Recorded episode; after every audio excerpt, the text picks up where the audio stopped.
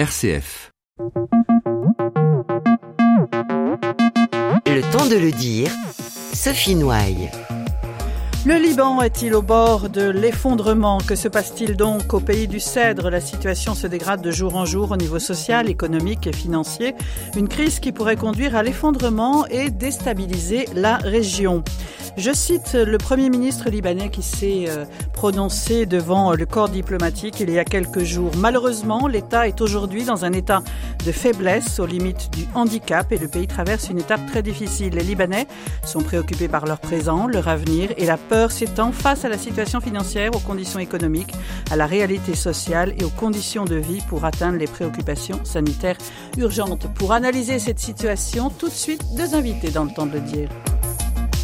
Jusqu'à 10h, c'est le temps de le dire sur RCF. Et j'ai le plaisir d'accueillir euh, Luc Balbon. Bonjour Luc Balbon. Bonjour. Merci d'être là. Vous êtes reporter spécialiste du Moyen-Orient. Vous tenez le blog Rencontres orientales de l'œuvre d'Orient et vous êtes vous-même euh, euh, entre le Liban et la France? Marienne libanaise depuis 27 ans et je fais des allers-retours. Je vis six mois au Liban, à Beyrouth, d'où je gravite un peu dans les pays euh, voisins et six mois à Paris. Et vous suivez de près, évidemment, ce qui est en train de se passer au Liban depuis quelques mois. On va y revenir. Antoine Fleffel, bonjour. Bonjour. Merci d'être là. Vous êtes théologien, philosophe franco-libanais, spécialiste des chrétiens d'Orient, responsable des relations académiques à l'œuvre d'Orient, professeur au Collège des Bernardins et à l'université Saint-Joseph de Beyrouth. Voilà. Antoine Fleffel, euh, je citais le Premier ministre euh, libanais Hassan Diab qui faisait ce discours euh, au corps diplomatique avec un ton essentiellement préoccupant et presque désespéré sur ce qui est en train de se passer au Liban et notamment depuis plusieurs mois, depuis octobre 2019. Tout à fait. Il a rajouté hier en disant que l'État n'est plus en mesure de protéger les Libanais. C'est un Premier ministre qui est universitaire et qui cherche à dire les choses telles quelles. Nous connaissons les conditions politiques de, sa nomination et ce sont des conditions problématiques pour beaucoup de Libanais. Euh, néanmoins, ce gouvernement est en train de faire un diagnostic réaliste qui montre à quel point la crise est d'une ampleur euh, qui pose problème aujourd'hui. Un et nouveau demande... gouvernement qui a été mis en place hein, le 21 janvier dernier, qui est un, un gouvernement euh, selon une voilà tradition euh, libanaise multiconfessionnelle? qui est multiconfessionnel, mais c'est l'un des rares gouvernements qui est d'un seul bord politique. En général, on cherche à mettre la majorité des bords politiques parce qu'on recherche le consensus au Liban. Nous sommes une démocratie consensuelle. Cette fois, non, c'est un seul bord. C'est la coalition principalement qui est menée par le Hezbollah et par Aoun. Donc cette Le coalition, Aoun, le, gé- le président de la le République. de la République. Euh, néanmoins, la majorité des protestataires ont rejeté la manière de la formation de ce gouvernement qui est aujourd'hui face à beaucoup d'impasses euh, fondées sur cette corruption, ce On clientélisme qui dure depuis 30 ans au Liban. Clientélisme et, et corruption. hein. Corruption, certainement. Luc Balbon, euh, ces contestations qui ont commencé euh, réellement en, en octobre dernier, elles sont différentes des manifestations qu'on avait pu voir euh, précédemment? Oui, tout à fait. Enfin, Antoine avait suivi comme moi les manifestations de 2005.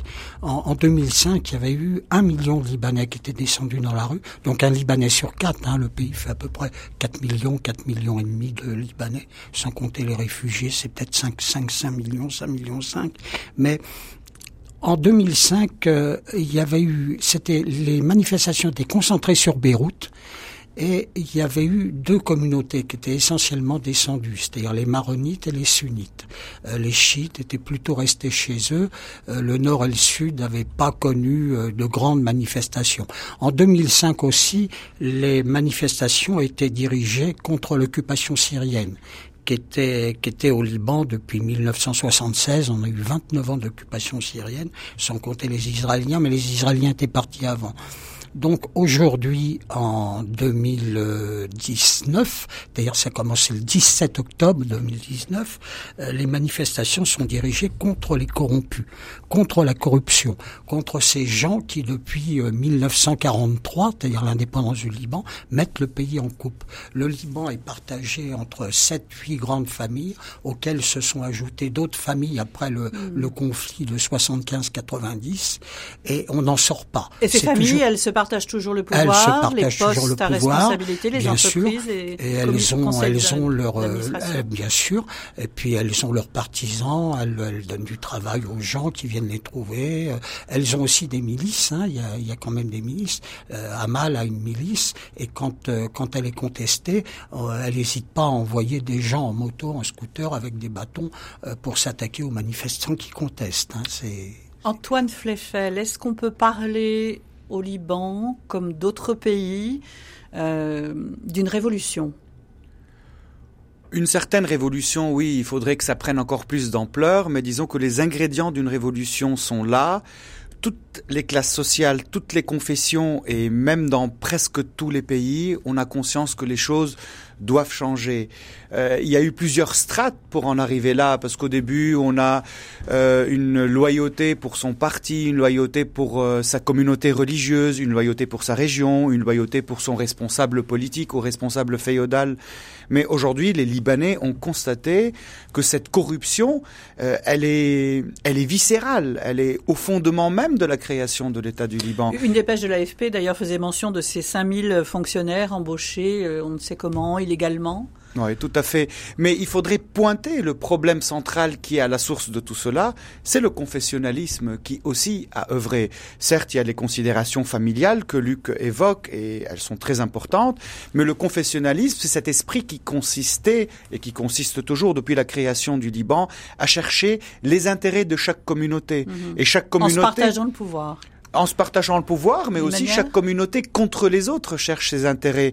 Et depuis le début de l'histoire du Liban, chaque communauté a eu son moment de gloire. On a eu le maronitisme politique jusqu'à la guerre libanaise. On a puis eu le sunnisme politique avec la famille Hariri. Puis on a eu le chiisme politique avec le Hezbollah.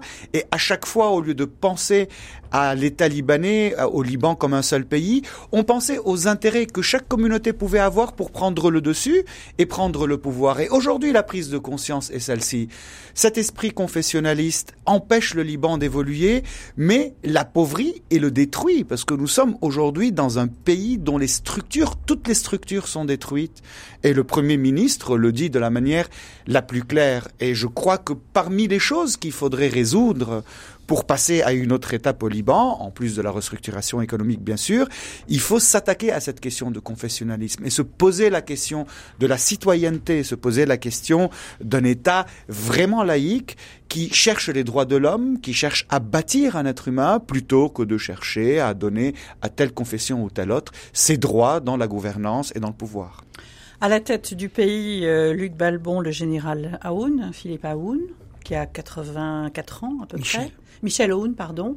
Euh, on avait mis beaucoup d'espoir dans ce président. Oui.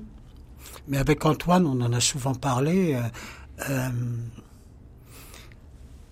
Aoun est un personnage tout à fait étonnant. C'est un personnage qui aime vraiment le Liban, qui a donné sa vie au Liban, qui s'est battu pour le Liban. Euh, il a eu effectivement, euh, il a pris la présidence, il avait de grands espoirs, et quand il y a eu la révolution le 17 octobre, peut-être dix jours après, il a prononcé un discours où il disait, il s'excusait devant les Libanais en disant j'ai voulu effacer le confessionnalisme et le sectarisme et le clanisme et j'y suis pas arrivé. Et c'est vrai que il avait des idées absolument formidables. Et puis finalement, il est tombé dans ce clanisme. Aujourd'hui, ses trois gendres, euh, dont euh, Gibran Bassil euh, a été longtemps ministre des Affaires étrangères, les deux autres ont des fonctions importantes au sein au sein de la société libanaise. Euh, et puis ses filles aussi sont placées, et il est tombé aussi euh, dans le clanisme. Et c'est- oui, c'est mais, mais ça s'explique fort bien, je veux dire. Vous savez, depuis 1943, le, le Liban, il n'y a pas d'État-nation, il n'y a pas de. Donc, quand vous n'avez pas d'État pour vous protéger, que vous n'avez pas de sécurité sociale, que vous n'avez pas d'assurance chômage, que vous devez envoyer vos enfants en, en, vous en demandant comment vous allez payer la scolarité, ben vous vous repliez sur votre communauté, c'est votre communauté confessionnelle. Et Antoine a tout à fait raison. Il a un mélange de confessionnalisme, de de- de- d'autoritarisme de, grande famille euh, et, et de clanisme qui est complètement insupportable et qui mine le Liban. Tout à fait. Antoine Fleffel, pour que les auditeurs de RCF comprennent bien la situation, qu'est-ce qu'il est en train de se passer au niveau notamment financier, économique, qui mine la vie quotidienne, en fin de compte, des Libanais en ce moment? Ce qu'il se passe, c'est que nous sommes en train de subir un effondrement euh, dont les sources remontent à la fin de la guerre libanaise en 90, parce qu'en 90, on a essayé de reconstruire le Liban. Il y a eu bien sûr un mouvement économique important, le retour euh, euh, de, des émigrés qui sont partis à cause de la guerre, des investissements étrangers, et ceux qui ont détenu le pouvoir ont agi avec corruption. Alors certes, cette corruption été motivée par des interventions étrangères. N'oublions pas la période de l'occupation syrienne et euh, de 90 à 2005, les Syriens ont bien profité des finances du Liban. Néanmoins, après le retrait syrien, ce clientélisme euh, est resté et il s'est développé et a donné lieu à une corruption qui a fait qu'aujourd'hui l'État est complètement paralysé par cette crise économique qui empêche même les gens de pouvoir manger. Ce qui s'est passé, c'est qu'on a essayé d'augmenter de on a commencé euh, pour retirer l'argent, on est très limité. Les gens ont par exemple des comptes en dollars. Ceux qui ont des comptes en dollars ne peuvent retirer que 100 ou 200 dollars par semaine, ça dépend des banques. Et pourquoi? Pour un problème de taux de change. Euh, c'est-à-dire qu'officiellement, la Banque du Liban reconnaît le taux de change 1 dollar 1500 livres, alors que dans le marché noir, ça s'échange à 2500 livres. Lorsque vous retirez de 100 dollars de votre, de votre compte, c'est bon, vous pouvez échanger à 2500, mais il vous faut beaucoup plus que ça pour mhm. pouvoir vivre, vu que la vie, les prix ont augmenté. Panique bancaire et panique financière. Euh, et panique parmi la population, parce que si vous, vous avez besoin d'argent et vous voulez retirer de plus, on vous donne, mais en livres libanaises, au taux de 1500 livres donc vous êtes perdant et les prix ont flambé, l'inflation est, hallucinante et il y a des gens qui ont vraiment faim aujourd'hui. La situation, elle est absolument intenable. Luc Balbon, on n'aurait jamais imaginé cette situation au Liban.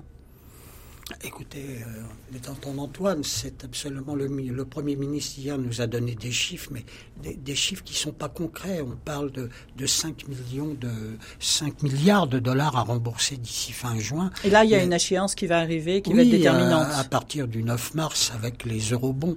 Mais ça se traduit euh, dans la vie quotidienne par, euh, par des, privations incroyables. Il y a d'abord bien sûr les retraits, hein, puisque selon les banques, on peut retirer par semaine entre 50 et, et 300 dollars selon les, établissements bancaires, mais aussi le, pays depuis, euh, depuis le 17 octobre 2019 a perdu plus de 200 000 emplois vous avez des gens aujourd'hui euh, qui sont payés euh, la moitié de leur salaire parce que les, les gens peuvent plus payer.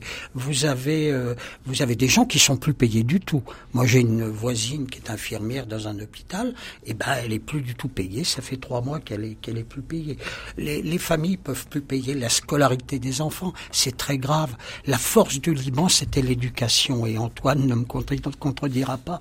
Il, il, il est un pur produit de cette éducation libanaise où vous avez des gens tout à fait. Moi, mes enfants ont été à l'école au Liban. J'en suis très content, très content. Et ben aujourd'hui, vous avez des écoles qui sont en train de fermer. Les petites écoles de, de montagne sont en train de fermer. C'est un drame parce que c'est. Ça veut dire concrètement que par exemple ceux qui ont les moyens d'envoyer bah, encore leurs enfants dans les écoles privées sont finalement les privilégiés. Voilà. Quand on va à l'université américaine, j'ai donné une conférence avant de partir à la à la à la à l'université américaine. Là effectivement, mais à l'université américaine, il faut savoir que une année d'université en médecine, ça coûte 25 000 ou 30 30 000 dollars. Et quand vous, allez derrière, dans une petite école de montagne, donner un, donner une pareille, faire une intervention, vous voyez, vous voyez quand même la différence. Or, les familles peuvent plus payer. Et c'est un creuset de citoyenneté, l'école. Quand vous avez au même pupitre un enfant musulman et un enfant, un enfant chrétien qui reçoivent la même éducation, c'est tout bonus pour la citoyenneté. Et Antoine le disait fort justement, actuellement, il y a un mouvement citoyen qui est en train de, se déclencher. Et évidemment, les partis traditionnels font tout pour, euh, pour, euh, pour pour que ce mouvement n'aboutisse pas à, la citoyenneté. Allez, on va poursuivre cette analyse de la situation préoccupante du Liban depuis le 17 octobre. Hein, les Libanais sont dans la rue. On va poursuivre avec Antoine Fleffel et Luc Balbon. On va écouter, tiens, Ibrahim Malouf. Et on se retrouve juste après. N'hésitez pas à poser vos questions au 04 72 38 20 23. On se retrouve tout de suite.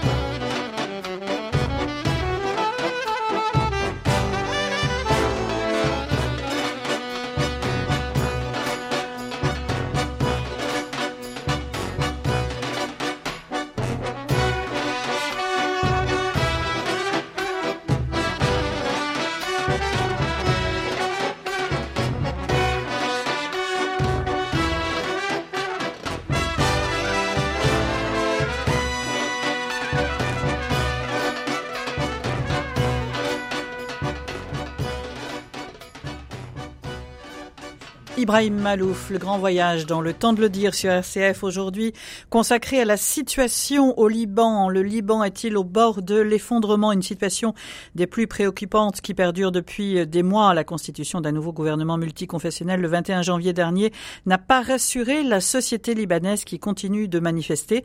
Des manifestations parfois réprimées dans dans certaines localités du Liban. Une contestation qui secoue le pays donc depuis octobre dernier pour dénoncer une classe politique corrompue, responsable de la faillite du pays. Dimanche dernier, hein, la cible de ces manifestations était euh, euh, vers les établissements bancaires. On en parle avec Antoine Fleffel et Luc Balbon aujourd'hui pour essayer d'y voir plus clair et comprendre eh ce qui est en train de se passer et ce qui est en jeu. Euh, je voulais encore citer de nouveau le, Premier ministre euh, qui, à la fin de son discours euh, au corps diplomatique, dit L'histoire sera écrite de tous ceux qui ont démoli les murs de la corruption, construit des ponts de confiance, rétabli l'espoir pour les Libanais et contribué au travail de sauvetage.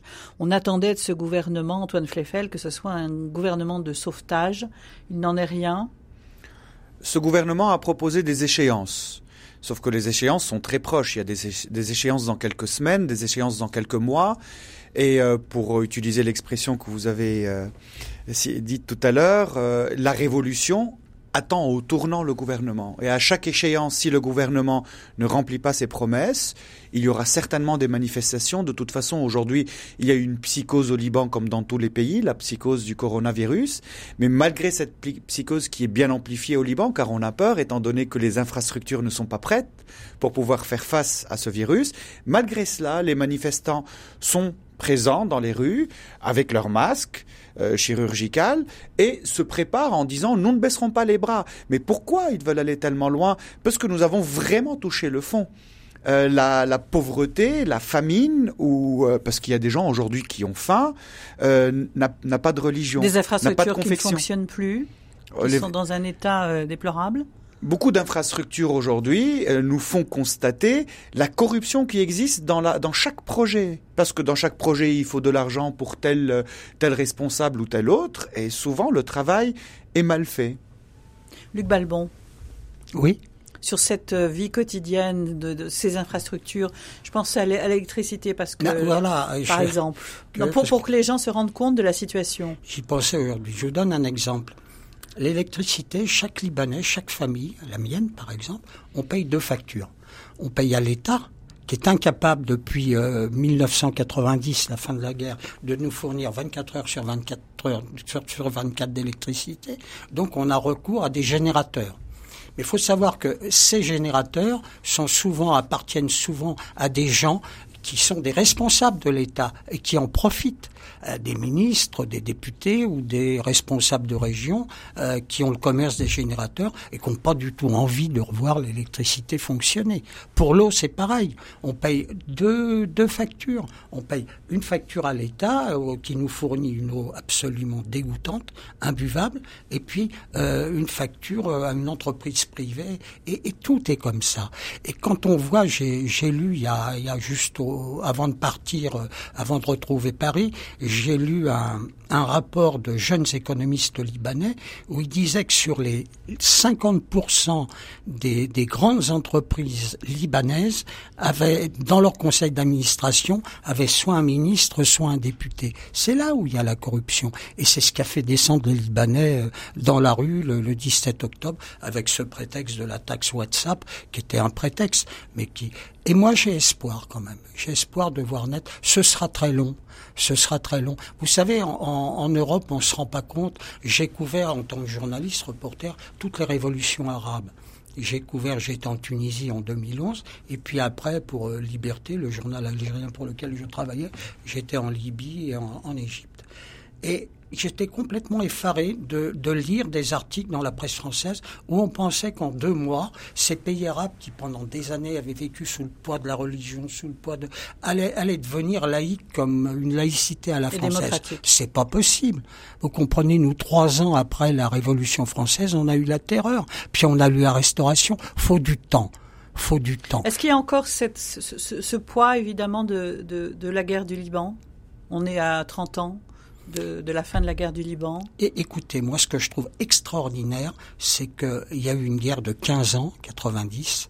Tout le monde, quand la guerre s'est arrêtée en 90, c'est pareil, les articles disaient, oh, le Liban est au bord du chaos, ça va recommencer, etc. Ça n'a pas recommencé. Il n'y a pas eu de guerre. Les augures, on a été pour, pour, il n'y a pas eu de guerre. Et là, aujourd'hui, quand on voit ce qui se passe, que les gens descendent pacifiquement dans la rue, il y a eu un mort le mort qu'il y a eu, je me rappelle plus, c'était du, du, côté de Beyrouth, il y a, il y a peut-être 30 ans, les gens auraient sorti les armes. Là, les Libanais ont plus envie de se battre. Il y a une maturité aujourd'hui. Il y a une maturité libanaise qui est tout à fait étonnante. Et ça, c'est tout à l'honneur du peuple libanais. Sur cette question, je suis tout à fait d'accord. Depuis la fin de la guerre libanaise, il y a eu beaucoup de tensions à plusieurs reprises à cause de problèmes politiques. Mais nous constatons toujours que jusqu'à un certain point, les Libanais se disent non, on va plus refaire ce qui s'est passé durant la guerre. Il y a une prise de conscience générale. Cela euh, ne veut pas dire de toutes les générations ou principalement de la jeunesse? Euh, je crois que les, les, anciennes générations se disent on ne veut plus revivre la chose, mais la jeunesse veut absolument mettre la question derrière eux de toute façon pour rebondir sur la question de la citoyenneté. Aujourd'hui, parmi les jeunes générations, euh, celles qui ont 15 ans, 20 ans, 25 ans, il y en a comme un ras-le-bol du fonctionnement classique du Liban. Cela ne veut pas dire que parmi ces jeunes il n'y a pas des adhérents aux partis euh, traditionnels qui ont fait la guerre au Liban ou qui, qui en découlent. Néanmoins, il y a la volonté d'un passage vers autre chose. Moi, j'ai témoigné euh, quand j'étais au Liban récemment, de, de la conversion de certaines personnes que je connaissais euh, adhérant à tel parti ou à tel autre. Qui, quand on adhère à un parti au Liban, on y adhère avec fondamentalisme, avec fanatisme parfois, avec dans, dans le cadre d'un rejet euh, absolu de l'autre. J'ai raison, l'autre n'a pas raison. Et j'ai constaté que des membres de ces partis, qui étaient quand même très engagés, aujourd'hui sont dans la société civile. Parce qu'il y a une prise de conscience que c'est fini, cet ancien modèle s'effondre, il faut passer à autre chose. Et disons que l'avancée technologique aujourd'hui, parce que, parce que ces médiations permettent une vision différente du monde qui est aujourd'hui propre à ces nouvelles générations, les avancées technologiques sont en train de faire tomber les barrages qu'avaient, euh, qui étaient installés jadis par la guerre et qu'avaient installés aussi les responsables politiques. La jeunesse aujourd'hui veut vivre heureuse. Euh, la question et dans un état de droit dans, surtout dans un état de droit. Disons qu'avec ces nouvelles technologies, ils constatent qu'ailleurs, les choses se vivent autrement. Le contact, il est instantané avec, euh, avec le reste du monde. Et on se demande pourquoi au Liban les choses sont ainsi. Pour reparler de la question des infrastructures et de l'électricité, lorsque ces dernières années, on a essayé de résoudre ce problème qui est absurde, qui est dans le fait qu'il n'y ait pas d'électricité 24 heures sur 24, on a opté pour des solutions qui polluent, qui sont contre-productives et qui ont augmenté la dette de l'État. Je pense à ces grands paquebots que, que l'État loue à la Turquie et qui sont arrimés face à Tripoli et qui sont les pires solutions pour lesquelles on peut opter. Donc voilà, la jeunesse va en finir de tout ça. Luc Balbon, une question d'un auditeur qui nous appelle de Bruxelles. Est-ce que la situation syrienne et notamment le nombre de réfugiés syriens au Liban a, quelque chose à voir avec cette situation? En tout cas, a contribué peut-être à cette crise C'est difficile de répondre. Euh, je pense pas. Je pense qu'il y a, y a une situation, évidemment. Alors, économiquement, oui parce que effectivement les patrons libanais ont plus intérêt à employer euh, des, des, employés syriens auxquels ils vont donner la moitié de ce qu'ils donneraient à un libanais. Et c'est vrai que le matin quand je vais faire mon footing à, enfin quand j'allais faire mon footing je peux plus maintenant mais quand j'allais faire mon footing à Batroun euh, il y avait euh, une foultitude de Syriens qui étaient le long des rues de Batroun qui attendaient. Et, et, là il y avait toujours une voiture qui s'arrêtait. On faisait un signe aux, aux Syriens. On les embauchait pour la journée. Et quand on donnait 8 euh, ou 9 ou 10 dollars à un ouvrier libanais, on donnait 3 ou 4 dollars ou 5 dollars à un ouvrier syrien. Donc ça c'est vrai. Ça contribue à cette aggravation économique. Euh, mais autrement, politiquement... Euh, non, peut-être qu'Antoine, tu as quelque chose à... Euh, je voudrais juste dire quelque chose sur la question économique, parce qu'au début de la Révolution, ou même ces dernières années, beaucoup de Libanais ont imputé à la présence syrienne euh, la, les problèmes, on a dit, qui sont la source du problème. Certes, cette présence économique, on parle d'un million et demi de Syriens aujourd'hui présents, des réfugiés, cela a aggravé la situation économique au Liban. Sauf que le problème économique et sa source euh, ne sont pas chez les Syriens. Euh, le problème économique et sa source, c'est dans une, c'est intrinsèque, c'est une corruption interne, et ça commence dans les années 90 parce que euh, ce, ce flux syrien conséquent, il est relativement récent. Après, si on dit euh, oui, il y a les travailleurs syriens qui étaient là en 90, désolé, les travailleurs syriens étaient là depuis le début du Liban. C'est une constante. Le Liban en a besoin parce que euh, comme main d'œuvre. Euh, donc non, ce serait une ce serait une erreur de considérer que la présence syrienne est responsable de tout cela. Elle y contribue indubitablement, mais le problème il est interne et c'est là qu'il faut le résoudre. Allez, on va poursuivre cette analyse de ce qui est en train de se passer au Liban. Restez bien avec nous. On va faire une nouvelle pause dans l'émission. Hein. N'hésitez pas à poser vos questions, euh, donnez vos témoignages au 04 72 38 20 23 ou sur le mail de l'émission Le temps de le dire rcf.fr. On se retrouve tout de suite après ça. Le temps de le dire revient dans un instant. Le petit futé vous conduit à Compostelle par le Camino Frances ou par le Camino del Norte. De Saint-Jean-de-Pied-de-Port à Saint-Jacques-de-Compostelle, du Pays Basque à la Galice, préparez toutes vos étapes et laissez-vous guider. Le Petit Futé, les chemins de Compostelle, Camino Frances, chez votre libraire ou sur internet petitfuté.com. À chaque étape de la vie, notre vie spirituelle avance au gré de nos épreuves, de nos rencontres. Mais quand le chemin est difficile, comment continuer à avancer? Dans le coffret Grandir dans sa vie spirituelle, retrouvez Jacqueline Kellen, Daniel Vigne, Martin Stephens et Marion Muller-Collard. Ces théologiens, écrivains et philosophes vous montrent la voie pour toujours aller de l'avant. Pour plus de renseignements, appelez le service auditeur au 04 72 38 62 10. L'État n'est plus capable de protéger les Libanais. C'est en ces termes que le Premier ministre libanais décrivait cette situation du Liban au corps diplomatique le 1er mars. On parle évidemment euh, de cette crise qui est en train de vivre le Liban avec Antoine Fleffel, théologien philosophe franco-libanais, spécialisé des chrétiens d'Orient, responsable des relations académiques à l'œuvre d'Orient, professeur au Collège des Bernardins et à l'Université Saint-Joseph de Beyrouth. Également invité en cette émission Luc Balbon, reporter, journaliste spécialiste du Moyen-Orient il tient le blog Rencontres orientales euh, pour l'œuvre d'Orient également. Et on va accueillir tout de suite au téléphone Marie qui nous appelle de Bordeaux. Bonjour Marie. Oui, bonjour, bonjour à tous. Euh, salam alaikum. Voilà, alors moi, euh, je suis française, mais libanaise de cœur depuis des années 75, puisque j'ai un ami prêtre libanais que j'ai connu bah, justement au moment des, des de, de, cette guerre civile. Euh, sa famille, une partie de sa famille est venue se réfugier en France, ont travaillé. Les enfants ben, ont vécu en France le, toute leur enfance et adolescence. Et au moment de, de, de la paix, qui est revenue dans les années 80, ils sont rentrés au pays, ils ont repris un autre commerce. Voilà. Et puis maintenant, donc, dans les rues, et, donc tous ces jeunes travaillent, ont une profession, et en particulier, euh, euh, il y en a une de, ces jeunes filles qui travaille dans, une école privée euh, euh religieuse. Euh, mais à cause de, de, de, de tous ces événements, l'école est régulièrement fermée parce que euh, par mmh. manque de, sécurité. Et pareil, euh, ils ont ils ont pas beaucoup d'argent comme vous disiez. Et, et voilà, il y a il y a ils sont c'est presque encore presque ils sont au, au bord d'une autre guerre civile différente comme vous disiez puisque c'est interne et non pas externe. Mais il y a également cet apport de ces réfugiés syriens qui, qui sont dans la plaine de la Beka et qui également bah, euh, mine également cette économie libanaise qui devrait être beaucoup plus euh, florissante et surtout cette liberté de, de tout à chacun d'aller et venir et de vivre correctement sans avoir euh, euh la main mise sur, sur, sur le portefeuille banque euh, dont, dont, ils sont privés. Euh, voilà.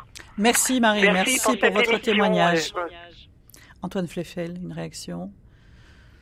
Euh, certes, je vais répéter ce que j'ai dit tout Faut à l'heure. Peut-être éviter d'avoir une vision aussi. Euh, les, les, les, la présence, de la présence de ces réfugiés syriens pose un problème à l'économie libanaise, mais la source du problème n'est pas chez les Syriens. La source du problème est intrinsèque au Liban. À la fin de la guerre, le Liban n'a pas su se construire comme État. Et là est le problème. Il y a juste un seul président de la République qui a œuvré pour créer un État. Donc euh, c'est le président Fouad Chehab. Il a vu le Liban comme une nation, mais depuis, nous retombons dans la question confessionnelle, dans le partage du pouvoir. Luc, tu l'as très bien dit tout à l'heure. Oui, dans le programme du général Aoun, il y avait l'idée d'un État fort, d'un État laïque, mais malheureusement, la pratique de son bord politique est allée dans le sens classique qui mène à l'impasse, c'est-à-dire le sens du pouvoir féodal et le sens du clientélisme et du confessionnalisme. Et les agissements de son gendre s'inscrivent dans ce cadre, malheureusement. J'ai peut-être, euh, je vais poser une question un peu politiquement incorrecte. Euh, Luc Balbon, est-ce que justement dans la constitution de cet État à, l'origine, dans, dans, les racines de la constitution euh, de, de cet État libanais, est-ce que la France a une responsabilité? Oui, oui, on a maintenu, euh, on a, mais la France et les pays occidentaux, je veux dire, il y a une, il y a quand même une responsabilité de la part des pays occidentaux euh, au moment des accords Sykes-Picot euh, notamment des Anglais comme des Français d'ailleurs. De la même façon qu'on peut penser à l'Irak. Pareil, à hein. l'Irak. Les, les, Français sont appuyés sur le Liban pour avoir un, un, un, point d'ancrage au Proche-Orient. Le malheur du Proche-Orient, c'est ses richesses en hydrocarbures, bien évidemment. Et puis pas au Liban, mais le Liban, c'est autre chose. Mais et, et, les Anglais sont appuyés sur euh, sur Israël et le sionisme avec les lois Balfour et tout ça. Et d'un côté, les, les Occidentaux n'ont pas intérêt à voir des États laïques, démocratiques et citoyens naître. Euh, ils ont envie de garder ce confessionnalisme, ils ont envie de garder ce sectarisme parce que ça les avantage. Euh, la politique israélienne, toute la politique, pas la, politique de Netanyahou, pardon, est basée là-dessus. Elle est basée sur la partition euh, du, Proche-Orient en clans et en tribus. De toute façon, cette question, elle était dès le début du XXe siècle, même à la fin du XIXe, lorsque les Occidentaux sont venus en Orient pour créer des États, après l'effondrement de l'Empire ottoman, leur vision était toujours une vision confessionnaliste. On se rappelle bien, fin des années 10, début des années 20, la création d'un État alaouite, d'un État druze, d'un État chrétien ou d'un État sunnite. À chaque fois, la lecture est une lecture confessionnelle.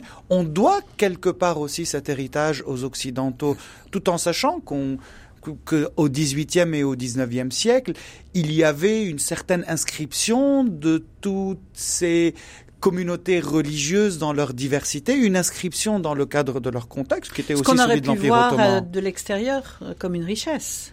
Bien sûr, c'était une richesse. Avant le XXe siècle, malgré tout, malgré des moments très durs, malgré des massacres, je pense au massacre de 1860, les différentes communautés vivaient ensemble je ne dis pas que c'était idéal, mais il y avait des chrétiens, des musulmans, des juifs, les hétérodoxies. Les, juifs en Orient sont, restés jusqu'à la création de l'État d'Israël. Le tiers de Bagdad était juif jusqu'en 48. Je pense à la communauté juive euh, de l'Égypte, aux juifs du Liban qui ne sont partis qu'en 75.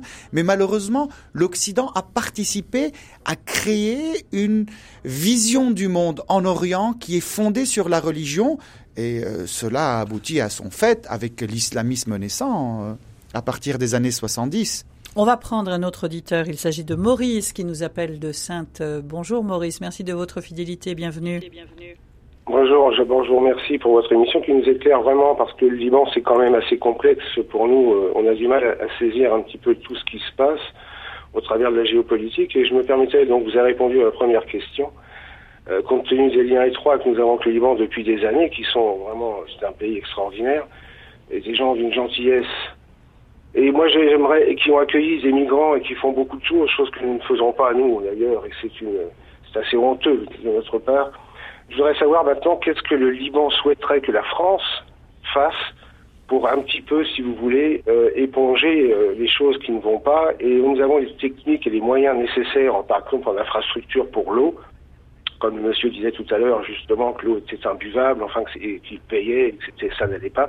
Qu'est-ce que nous avons quand même beaucoup de choses que nous pourrions faire pour aider techniquement, déjà, à améliorer la vie des Libanais au travers de nos, de nos entreprises qui pourraient aller aider et faire des choses en partenariat avec le Liban.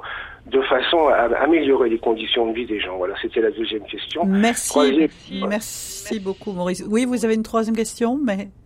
C'était simplement pour, comment dirais-je, qu'est-ce que le Liban souhaite au travers des personnes que nous avons qui nous éclairent vraiment sur le, pays, qu'est-ce que le Liban souhaiterait que l'on fasse pour lui?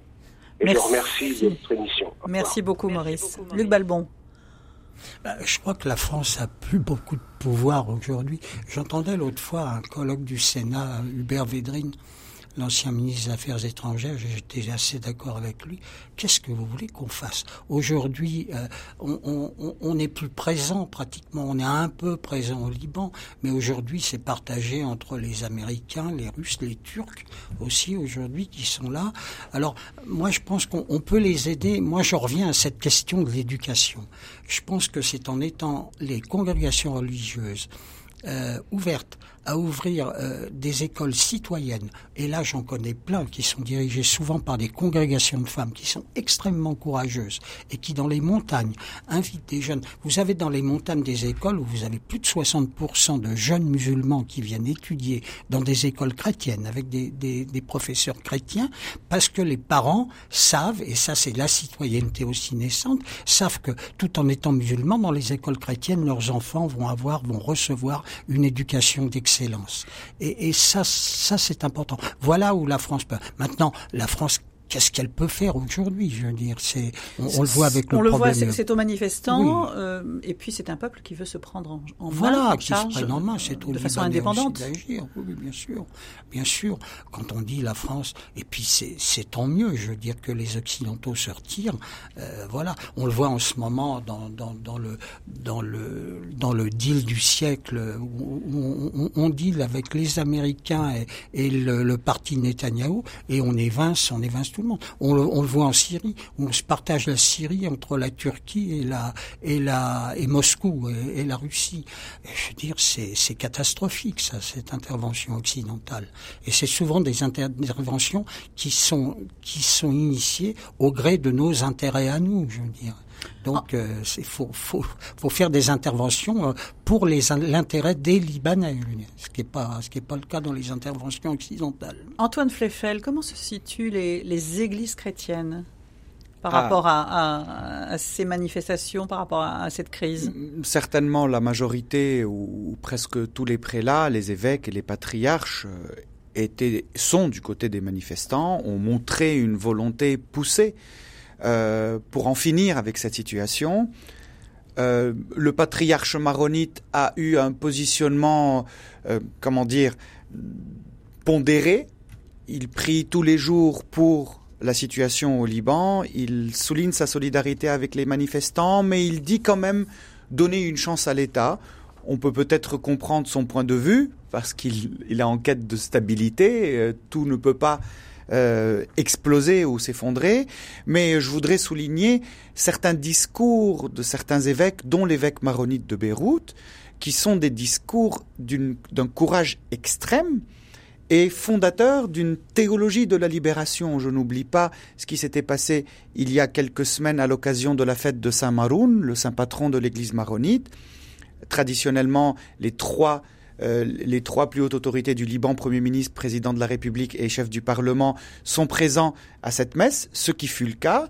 Et l'évêque les a regardés dans les yeux et leur a dit, quand les responsables ne peuvent plus résoudre un problème, ils doivent s'en aller. Il faut avoir le courage de s'en aller. Et euh, ça a été Donc très une parole forte une parole très forte. Ça m'a fait penser aux évêques de l'Amérique du Sud qui, dans les années 70, euh, je pense à, à, Homero par exemple, ou, ou à Camara, qui, qui n'ont pas eu peur de dire ça aux politiciens. Alors l'Église aujourd'hui est en train de dire une parole forte. Alors certes, on peut toujours mieux faire, mais quand même c'est une c'est une audace très importante dans un pays très confessionnalisé. Luc Balbon, c'est ce que vous écriviez. Hein. Vous avez interviewé monseigneur Georges Bakouni, archevêque grec, catholique de Beyrouth, pardon, et, vous dites que voilà, c'est un regard sans, concession que l'Église a sur la société libanaise et qui a pris le, parti pris de ces manifestations dans la rue. Oui, j'ai beaucoup. Il m'a ramené à l'histoire enfin profonde, c'est-à-dire que il rappelle qu'en en, 1943, au moment du, du partage de l'indépendance y a un partage confessionnel entre la présidence chrétienne, euh, le premier ministre sunnite et, le président de l'Assemblée chiite. Et, lui dit, mais au fond, on avait hérité d'une constitution en datant de 1926, qui était une constitution faite pour des pays européens, pour des pays occidentaux.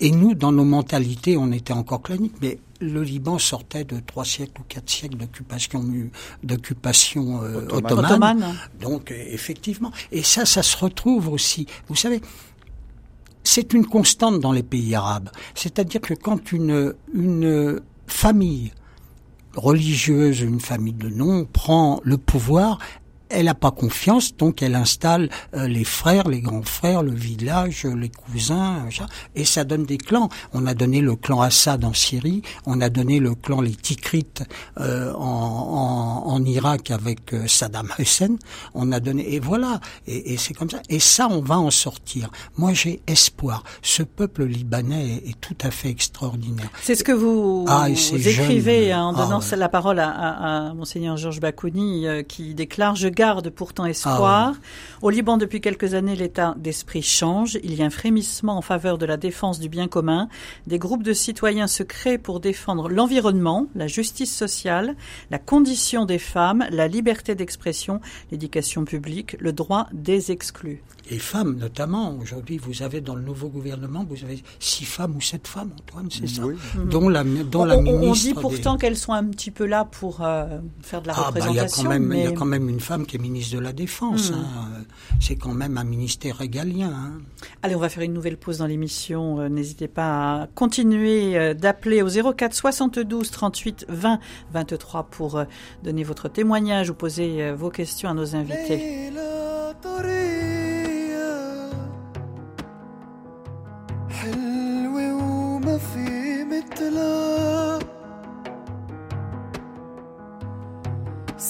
صارت بعيدة. ما عرفنا اسمها. ليلى تفاحة. حمرا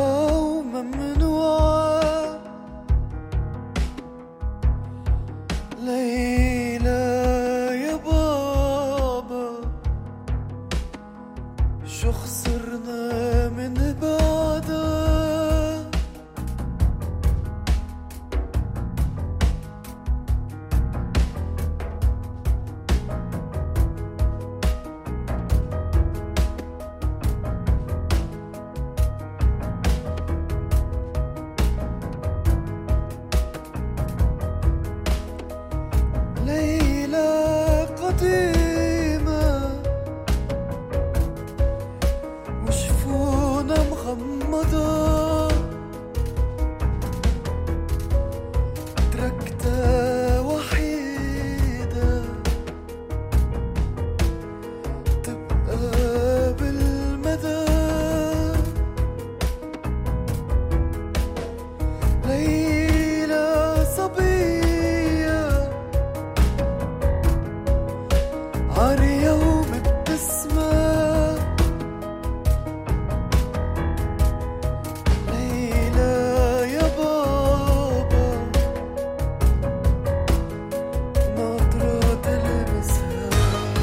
de Leila de Bachar Mal-Khalife pour parler du Liban aujourd'hui dans le temps de le dire avec Antoine Fleffel et puis Luc Balbon. On va prendre tout de suite, on parlait de la, jeunesse euh, en écoutant cette belle musique. Euh, on va prendre justement un nouvel auditeur qui veut poser cette question. Il s'agit de François qui nous appelle de Montpellier. Bonjour François. Oui, bonjour. Ma, ma question euh, suite tout à fait à tout ce qui a été dit. Euh, est-ce qu'on peut espérer que cette jeunesse dont vous avez parlé, ainsi que tous ces mouvements citoyens dont vous avez parlé, arrivent à constituer, à faire sortir de la simple revendication et à constituer des mouvements idéologiquement politiques, je veux dire politiques non pas claniques, mais idéologiques, c'est-à-dire qui proposent les uns et les autres une vision de l'État, que les uns soient néolibéraux, que d'autres soient étatistes à tendance sociale, euh, et qu'ainsi il, y ait des propositions constructives. Euh, à la limite, je dirais, euh, il faudrait que toute cette éducation dont vous avez parlé débouche sur des formations genre sciences politiques et parce que on voit bien que dans ce pays comme dans d'autres qui ont des crises analogues, il, manque il manque une vision une vision de l'État et, et, de, la gouvernance. Merci beaucoup. Est-ce qu'on peut espérer que ça débouche ainsi et que les, ces mouvements se débarrassent de cette manière-là de la pression clanique et, religieuse, prétendument religieuse. Merci François, merci. beaucoup pour votre appel. Antoine Fleffel. La jeunesse, je le redis, veut en finir d'un État classique qui a failli. Et aujourd'hui, ces mouvements de jeunes sont des mouvements qui prônent la citoyenneté, qui prônent l'état civil, l'état laïque. Et pour cela, ces jeunes qui sont pour une grande partie des universitaires ou des gens qui ont fait des études, euh, réfléchissent la question du divan de l'avenir. Et cette réflexion se fait dans des cadres quasi académiques. C'est-à-dire que nous avons bien vu lors des manifestations qu'il y avait des cercles de réflexion, des professeurs universitaires s'y rendaient et il y avait des débats très sérieux. Et ces débats étaient des débats pluriels, c'est-à-dire que parmi les présents, il y avait des gens d'un bord et de l'autre. Par exemple, des, gens, pour utiliser les, expressions euh, pro-régime ou pro-pouvoir, qui étaient là. Il y avait un débat qui était fondé sur des principes non idéologiques, mais des principes euh, fondamentaux du droit international, de la création d'un État sain. Oui, il y a cette prise de conscience. C'est pour ça que je rejoins Luc dans l'espoir, malgré la situation extrêmement difficile extrêmement sombre, c'est de là que va jaillir l'espoir. Et pour parler un peu en termes patriotiques ou sentimentaux, euh, n'oublions pas que à l'origine il y avait les Phéniciens ici avec leur légende du phénix et le phénix renaît de ses cendres et j'ai espoir que le Liban renaîtra de ses cendres mais il y a un prix à payer d'ici là. Luc Balbon. Oui, moi je suis tout à fait d'accord et je partage tout à fait ce que vient de dire Antoine. Oui, alors pour répondre à la question de votre auditeur, il y a un petit souci, c'est que dans tous ces groupes de réflexion et de discussion, il n'y a pas de leader. Euh, il n'y a pas de gens qui incarnent la figure, euh, voilà, mais est-ce qu'il y a besoin d'une bah voilà, figure de, aussi une question. Quand vous parlez à ces gens, et j'ai souvent été là au, dans les cinq mois que je viens de passer euh, au Liban sur les barrages, les gens vous disent s'il n'y a pas de leader, justement, c'est qu'ils sont pas atteignables par le pouvoir. Parce qu'il faut pas oublier que les vieux partis essayent soit d'infiltrer ces, ces groupes, soit de les retourner, euh, ou soit de, de, de, de les décrédibiliser, quoi. Et donc, comme il n'y a pas de leader, ils n'ont pas d'attache, ils n'ont pas de, de prise de, de, de, main sur un leader ou deux leaders ou trois leaders qui incarneraient ces mouvements révolutionnaires. Mais, mais c'est vrai que parfois ça peut partir un peu dans tous les sens avec des batailles d'ego, avec euh, voilà, c'est clair aussi il y a le pour et il y a le contre. Oui, c'est une épée à double tranchant parce que euh, sans leader, effectivement, ils échappent à cette répression, au contrôle, mais qui parlent en leur nom le l'événement qu'on attend, ce sont les élections législatives. S'ils ne sont pas organisés, s'ils ne sont pas représentés, on aura le même Parlement et donc l'histoire continuera, tout en sachant qu'elle ne peut plus continuer vu que la situation économique euh, augure d'un effondrement prochain. Antoine Fleffel, justement, et euh, j'ai un message de, jeunes qui, qui, ont eu cette expérience d'aller au Liban hein, et qui voient justement ces jeunes, euh, peut-être qui ont envie de, de, partir. Est-ce qu'on va assister à un nouvel exode de, de la jeunesse libanaise et des hmm. forces vives du Liban? Oui, alors de un, il faut savoir que cette jeunesse qui est engagée pour le, pour le changement est têtue. Elle est engagée euh, euh, vraiment en se donnant et en y croyant. Elle, cogne dur. Euh, néanmoins, oui, il y a cette volonté de partir. De partir, pourquoi? Pas parce que on est désespéré seulement, mais parce qu'on veut vivre. Lorsqu'on ne peut plus travailler, lorsqu'on ne peut plus fonder une famille, lorsqu'on peut, lorsqu'on a fait quatre ou cinq ans d'études et, et qu'on ne trouve aucun poste, au bout d'un moment, on se dit, euh, je veux bien euh, donner énormément au Liban, mais je ne peux pas rater ma vie euh, parce que des politiciens sont au pouvoir et parce qu'ils empêchent mon pays d'évoluer tel qu'il le faut. Oui, on peut le craindre, mais il est très important de souligner que cet exode touche tout le monde. Parce que je le répète, aujourd'hui, cette pauvreté, cette crise économique, elle n'a pas de confession, elle touche toutes les couches sociales, vraiment toutes, même parmi les, certaines personnes aisées, et elle touche aussi toutes les confessions. Luc Balbon. Oui, tout à fait d'accord, tout à fait d'accord. Et puis, euh, c'est vrai que quand on, regarde la, structure de la famille libanaise, dans chaque famille, on en parlait avec Antoine tout à l'heure en venant, euh, vous avez un oncle ou un frère ou un père qui est en Occident, qui est dans les dans les pays arabes, dans les pays arabes du Golfe, et qui gagne sa vie et qui envoie de l'argent pour que la famille euh, puisse tenir. Quoi. Donc c'est c'est une nécessité. Au bout d'un moment, comme l'a dit bien, comme l'a dit Antoine, au bout d'un moment, bah, les jeunes y partent et c'est une jeunesse extrêmement éduquée. Voilà, ça je voudrais mettre l'accent aussi là-dessus. C'est une jeunesse extrêmement éduquée. Je le vois à la maison avec euh, avec la dernière, avec ma fille autour que d'ailleurs il y a des jeunes druzes, il y a des jeunes chiites, il y a des jeunes euh, sunnites, il y a des jeunes chrétiens maronites ou orthodoxes et, ils ont une éducation absolument extraordinaire et une éducation citoyenne. Et ça, il faut mettre l'accent aussi là-dessus. C'est un des points forts du Liban. Luc Balbon, pour terminer, le, gouvernement, le Premier ministre l'a réaffirmé, les prochains jours vont être décisifs. Qu'est-ce, que peuvent être euh, les décisions qui, changeraient les choses? Ça ne peut pas être dur pour le savoir, mais je crois que c'est pas les prochains jours, c'est les prochaines années. Je crois que, enfin, je sais pas si Antoine est d'accord avec moi. Moi, je dis toujours quand ma femme m'appelle le matin euh, de Beyrouth, je dis, tu, tu sais, il y en a pour dix ans au moins. Euh, alors elle, elle me dit, oh non, 5 ans, 6 ans, mais ça, ça, va durer des années. Mais faut tenir. Faut tenir parce que le Liban est un exemple. Non seulement pour le Liban, le Liban, il y a un défi énorme. C'est le seul pays où il y a 18 confessions, 14 chrétiennes ou 13 chrétiennes et 4 ou 5 musulmans, où on peut faire, si on y arrive, on peut bâtir une citoyenneté. Et ce sera un exemple non seulement pour le Proche-Orient, mais un exemple pour le, pour le, pour le monde entier ça, ça va durer longtemps, effectivement, 5 ans, 10 ans, ça va durer longtemps, ça j'en suis sûr. Mais la grande question est la suivante. Qu'est-ce qu'on pourra faire pour en finir de cela? Et il y a un blocage sur ce niveau. Alors, euh, vous parlez de, euh, vous parlez de l'échéance prochaine, donc le, remboursement de l'échéance de l'eurobond. Euh, mais il y a quelque chose de plus dangereux que cela, c'est qu'on a besoin d'une aide économique. Parce que tout seul, on ne pourra pas s'en sortir. Et cette aide économique, qui l'apportera Très probablement une organisation internationale comme le FMI. Néanmoins, l'aide du FMI sera conditionnée par plusieurs choses et fera face à un blocage.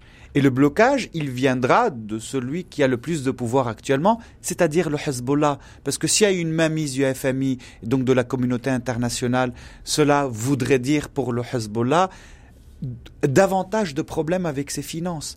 Est-ce qu'il acceptera? Donc dans, ce, dans cette tension, euh, cela pourrait Donc une situation à suivre hein, et vraiment voilà une attention particulière. Luc Balbon, on vous retrouve sur votre blog.